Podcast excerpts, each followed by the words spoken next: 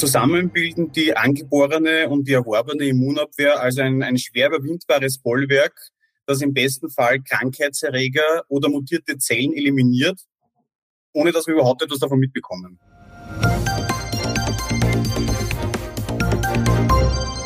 Heute ist wieder Mittwoch und damit Podcast-Zeit bei das PTA-Magazin. Hallo und herzlich willkommen zum PTA-Funk, dem Podcast für PTA und alle, die uns zuhören möchten. Mein Name ist Christoph Niekamp und ich bin Online-Redakteur für unsere Website daspta-magazin.de. Das Immunsystem, der unsichtbare Wächter. Das ist das Thema unserer heutigen Episode und zugleich auch das Titelthema der September-Ausgabe von das PTA-Magazin. Chefredakteurin Julia Pflegel hat mit dem Autor des Beitrags gesprochen.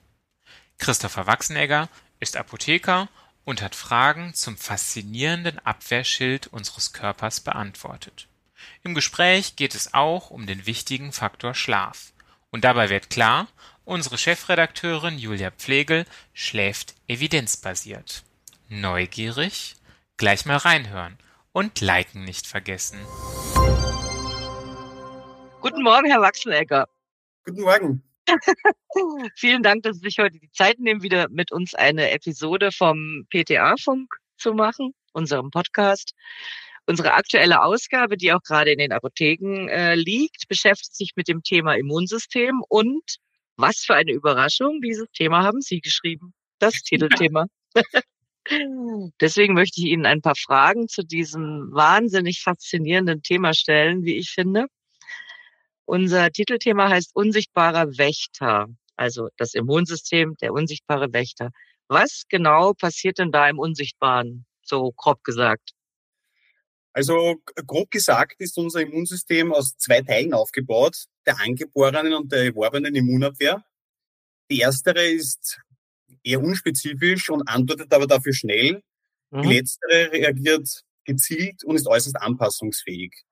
Zusammen bilden die angeborene und die erworbene Immunabwehr also ein, ein schwer überwindbares Bollwerk, das im besten Fall Krankheitserreger oder mutierte Zellen eliminiert, ohne dass wir überhaupt etwas davon mitbekommen. Das ist faszinierend. Alle Strukturen und Zellen des Immunsystems faszinieren mich. Aber unsere Episode soll ja jetzt kein Roman werden. also, deswegen machen wir es kurz. Genau, einem Virus gelingt es, in den Körper einzudringen. Alarm, was passiert als allererstes? Also das bedeutet vor allem einmal Arbeit für die unspezifische Immunabwehr. Mhm. Die Monozyten, Makrophagen und natürlichen Killerzellen, die ja zur unspezifischen Immunabwehr gehören, erkennen diese Viren, versuchen die auch gleich aufzunehmen, sprich zu phagozytieren und möglichst schnell unschädlich zu machen. Die Makrophagen erfüllen dabei sogar eine Doppelfunktion. Das sind nämlich antigenpräsentierende Zellen. Das bedeutet, Sie präsentieren die Bruchstücke des beseitigten Virus auf ihrer Zelloberfläche. Und das ist wichtig, um in weiterer Folge zielgerichtete Antikörper gegen das Virus zu produzieren.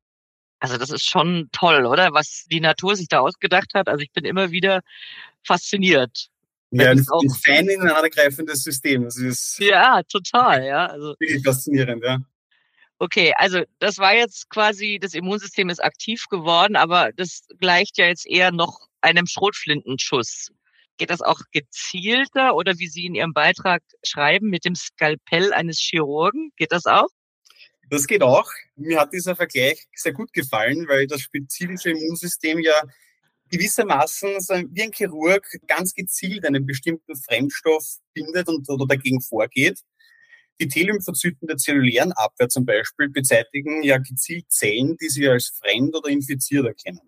Sie stimulieren aber auch andere Immunzellen oder fördern das immunologische Gedächtnis. Sie kontrollieren auch die Intensität der Immunantwort, indem sie zum Beispiel dafür sorgen, dass ausreichend weiße Blutkörperchen gebildet werden. B-Lymphozyten, die ja ebenfalls zur gezielten oder erworbenen Immunabwehr gehören, sind vor allem für die Bildung von Antikörpern zuständig, die ich ja schon kurz erwähnt habe, und die ganz selektiv an Krankheitserreger binden und diese eliminieren.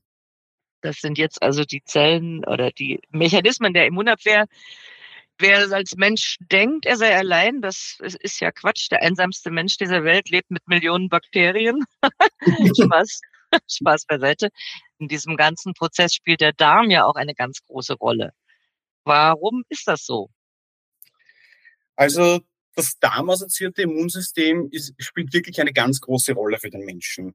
Aufgrund seiner großen Oberfläche ist es extrem wichtig für unsere Immunabwehr. Die dort ansässigen Zellen haben nämlich Tag für Tag und zwar ständig Kontakt mit unzähligen Fremdstoffen, die wir vor allem über unsere Nahrung zu uns nehmen. Und bis zu 80 Prozent aller Zellen, die im Körper in der Lage sind, Antikörper zu produzieren, befinden sich in der Schleimhaut unseres Darms, um uns vor gastrointestinalen Infektionen zu schützen. Also das ist Wahnsinn. eine ganze Menge, was sich dort sozusagen abspielt. Ja. Gerät dieses darmassoziierte Immunsystem aus dem Gleichgewicht, ist es, finde ich, ziemlich naheliegend, dass der gesamte Körper anfälliger wird für Krankheiten. Das spielt natürlich auch unter anderem bei der längerfristigen Einnahme von bestimmten Medikamenten wie Antibiotika eine Rolle. Ich wollte sagen, wahrscheinlich wollen Sie auf die Antibiotika hinaus. Ja, das ist das Musterbeispiel. Ja, das, das naheliegendste, ja. Gut, jetzt waren wir im Körper, jetzt gehen wir mal einen Schritt aus dem Körper heraus und wollen mal kurz betrachten, was man tun kann, um das Immunsystem zu stärken. Da wird immer wieder der Schlaf genannt. Den möchte ich jetzt mal herausgreifen, weil er mir am besten gefällt. Warum ist denn der Schlaf wichtig für gut funktionierende Abwehrkräfte? In Studien hat sich gezeigt, dass schon ein paar Stunden Schlafverlust die Effektivität der T-Zellen erheblich einschränken. Vermutlich liegt das daran, dass in den Wachphasen ausgeschüttete Botenstoffe die Anhaftfähigkeit der T-Zellen an Pathogene hemmen. Zu wenig Schlaf wirkt sich aber auch auf unser Stresslevel aus, wie vielleicht einigen mhm. unserer Zuhörerinnen und Zuhörerinnen bekannt sein dürfte. Könnte sein. Da nimmt dann zum Beispiel der Plasmaspiegel des Stresshormons Cortisol zu, vor allem bei längeren Wachphasen. Die Folge ist eine Ausbremsung der Immunabwehr. Das Ganze ist sogar wissenschaftlich untermauert. Es gibt Arbeiten, die zum Beispiel die Schlafdauer der Probanden nach Virusexposition mit ihrer Infektanfälligkeit verglichen haben. Und die Forscherinnen haben dabei festgestellt, dass die Menschen, die vor der Exposition weniger als fünf Stunden pro Nacht geschlafen hatten, wesentlich öfter erkrankten. Also in dieser Gruppe fing sich circa die Hälfte der Teilnehmerinnen eine Erkältung an. Anders in der Gruppe von den, den, Menschen, die länger als sieben Stunden geschlafen hatten. Hier waren mehr als 80 Prozent gesund. Also man kann sozusagen sagen, der Spruch Schlaf schützt ja. vor Erkältung ist gewissermaßen evidenzbasiert. Ja, also ich habe da eigene Evidenz dazu, muss ich sagen. ja, da hat jeder seine Erfahrungen schon gemacht, glaube ich. Äh, meine, meine Erfahrung ist gut, viel Schlafen, wenig Erkältung. ja. Ja, das dürfte sich auch in der wissenschaftlichen Literatur widerspiegeln. Dann schlafe ich quasi evidenzbasiert. ja. Also gut, wieder mal. Gehen wir zum ernsten Thema zurück. In der Bekämpfung von Krebs haben die immunmodulatorischen Wirkstoffe ganz, ganz große Bedeutung gewonnen, beziehungsweise die Therapie ist ja revolutioniert worden durch die mhm. Entdeckung dieser Wirkstoffe. Wir wollen aber mal auf die Ebene der Apotheke und der OTC-Medikamente gehen.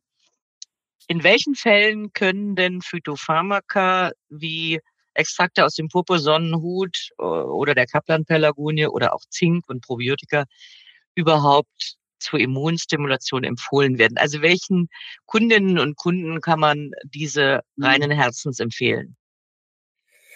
Dafür ist es vielleicht einmal zuallererst ganz wichtig zu wissen, dass nicht alle angebotenen beziehungsweise von Kundinnen und Kunden nachgefragten Immunstimulantien gleich wirksam sind oder gar in Studien geprüft. Also, also darauf sollten die PTA ihre Kundinnen und Kunden unbedingt aufmerksam machen.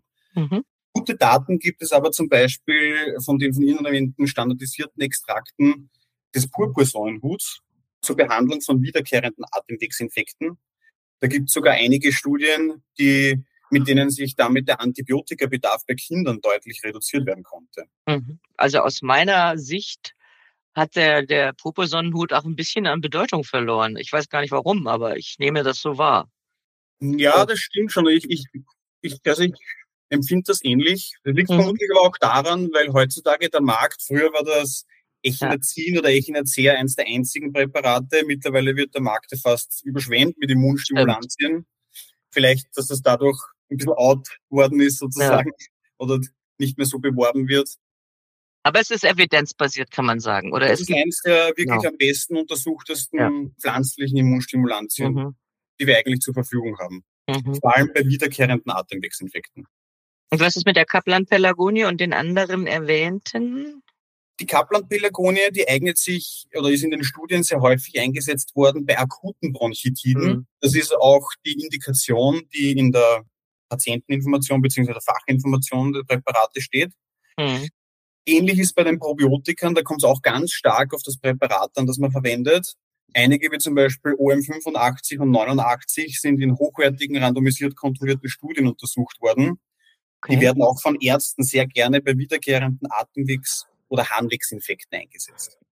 Bei Mikronährstoffen wie Zink und Vitamin C gibt es zumindest Hinweise, wonach sie die Erkältungsdauer und auch die Schwere der Erkältung reduzieren.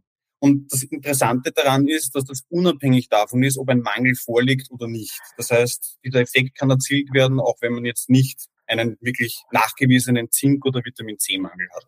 Würde mich auch erstaunen, weil ich weiß nicht, wer in unseren Landen tatsächlich einen Zinkmangel hätte. Aber also das ist gut zu hören, dass man Zink und Vitamin C. Eine Gruppe, die mir da gleich einfallen würde, wären Patienten mit chronisch entzündlichen Darmerkrankungen. Ah, okay, das stimmt. Die sind sehr prädestiniert für einen Zink- und Vitamin C. Für einen Zink- und Vitamin C-Mangel. Das war jetzt ein guter Einwurf. ja. Und es gibt ja Patientengruppen, denen man mit Sicherheit keine immunstimulierenden Präparate in der Apotheke empfehlen sollte. Können Sie vielleicht dazu noch kurz etwas sagen? Das stimmt, die gibt es. Das gilt vor allem für onkologische und immunsupprimierte Patienten oder solche mit schweren Autoimmunerkrankungen. Diese Patienten sollten vor dem Gebrauch auch von frei verkäuflichen Immunstimulantien am besten mit ihrem Arzt Rücksprache halten, weil man da einfach dann lebensbedrohliche Gegenreaktionen nicht ausschließen kann. Und damit man dieses Risiko von vornherein vermeidet, bietet sich da die, die Rücksprache mit dem behandelten Arzt an. Ja, das ist mit Sicherheit eine ausgezeichnete Empfehlung, weil sonst fuscht man ja quasi, man fuscht dem Immunsystem nochmal hm, rein. Wäre jetzt mal so meine laienhafte ja, das. Erklärung. Das kann sich dann natürlich vor allem bei schweren Krankheitsstügen ja. vielleicht gerade oder bei bestimmten Medikamenten schlecht auswirken. Ja, deswegen würde ich da auf jeden Fall Rücksprache halten. Jetzt habe ich eine letzte Frage, das wollte ich schon immer mal wissen. warum das Saunieren das Immunsystem äh, stärkt. Ich kann das nicht verstehen, weil ich gehe nicht gerne in die Sauna, aber da bin ich wahrscheinlich eher einsam mit dieser Meinung. Saunieren ist, glaube ich, ganz beliebt. Ich mache es auch gern. aber es, da, da, muss man wieder unterscheiden. Also der allgemeine Effekt, den erklärt man sich ja vor allem durch den Wechsel kalt-warm. Dabei wird ja irgendwie ähnlich wie beim Fieber das Immunsystem zur Bildung von Abwehrzellen angeregt. Mhm. Ein Anstieg der Körpertemperatur hat aber auch ganz direkt schädigende Einflüsse auf in den Körper eingedrungene Viren. Das ist ja auch irgendwie der Grund, warum der Körper Fieber entwickelt, ja. evolutionär festgelegt, das hat direkte hemmende Einflüsse auf die, auf die Viren. Tatsächlich ist es aber auch so, dass nicht nur virale Atemwegserkrankungen aufs Sonieren ansprechen, sondern es gibt auch ganz gute Untersuchungen, die positive Effekte aufs Herz-Kreislauf-System zum Beispiel zeigen oder auch auf die allgemeine Lebenserwartung. Da ist aber wichtig zu unterscheiden, man muss regelmäßig sonieren. Das heißt, ein bis zweimal pro Woche, zwei bis dreimal Saunagänge pro Tag.